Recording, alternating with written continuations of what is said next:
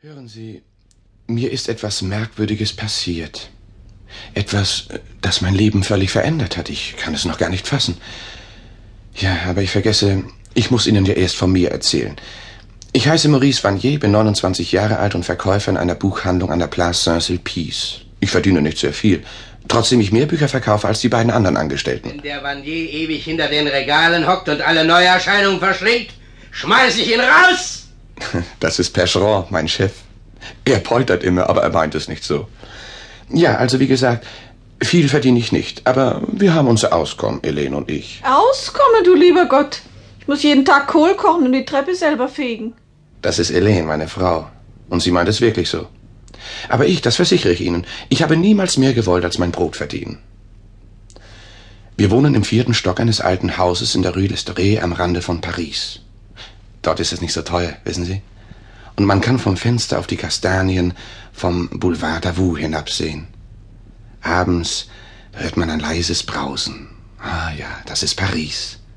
Und es riecht nach Benzin und im Herbst nach dem Laub der Bäume. Wir haben zwei Zimmer und noch eine kleine Kammer. Die hatten wir an einen alten verkrachten Rechtsanwalt ohne Praxis vermietet. Dieser Raymond Bastide war ein Sonderling. Er sprach keine drei Worte mit uns und kochte sich sein Essen selber auf einem kleinen Spirituskocher. Elaine hat sich immer sehr darüber geärgert. Sie fürchtete, er würde uns eines Tages noch die ganze Wohnung in Brand setzen. Ja, aber dazu kam es nicht mehr. Denn er starb ganz plötzlich. Du hättest dir wenigstens einen Zylinder borgen können, Maurice. Aber Elaine, bei unserer Hochzeit hast du gesagt, ich sehe komisch aus mit dem Zylinder. Natürlich, aber ein Begräbnis ist keine Hochzeit. Und Bastide sieht dich ja nicht mehr. Hm. Es ist ja kein Mensch da außer uns beiden. Eben darum. Ist es nicht schrecklich, wenn man keinen einzigen Verwandten hat, der hinter dem Sarg hergeht? Ja, schrecklich, so ein Armenbegräbnis. Wenn ich mal sterben sollte, dann möchte ich feierlich begraben werden. Mit Grenzen und Musik. Und ganz Paris müsste hinter meinem Sarg hergehen. Gott, bist du anspruchsvoll? Ja, so ist der alte Bastide begraben worden. Und wir haben seinen kümmerlichen Nachlass in seinem alten Koffer gepackt und auf den Boden geschafft. Etwas äh, zerrissene Wäsche, ein paar alte Schuhe, die mir zu groß waren, ein zerflettertes Nachschlagebuch und ein verschnürtes Paket, das uns viel Unruhe gebracht hat. Naja, aber lassen wir das vorläufig.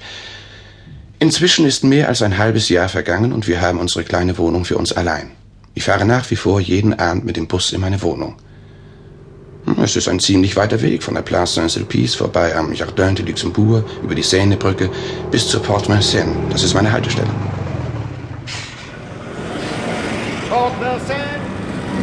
Dann gehe ich über den Boulevard Davout und sehe Helene vom vierten Stock winken. Mhm. Und so wäre es in alle Ewigkeit weitergegangen, wenn nicht eines Tages das Telefon bei Percheron geklingelt hätte.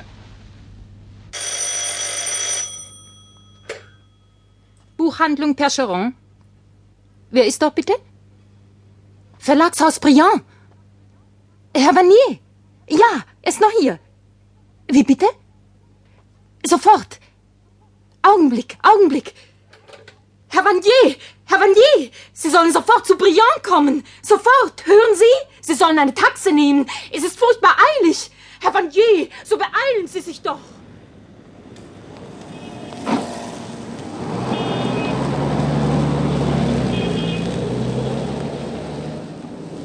Diese Taxe fuhr mich geradewegs in mein Schicksal hinein.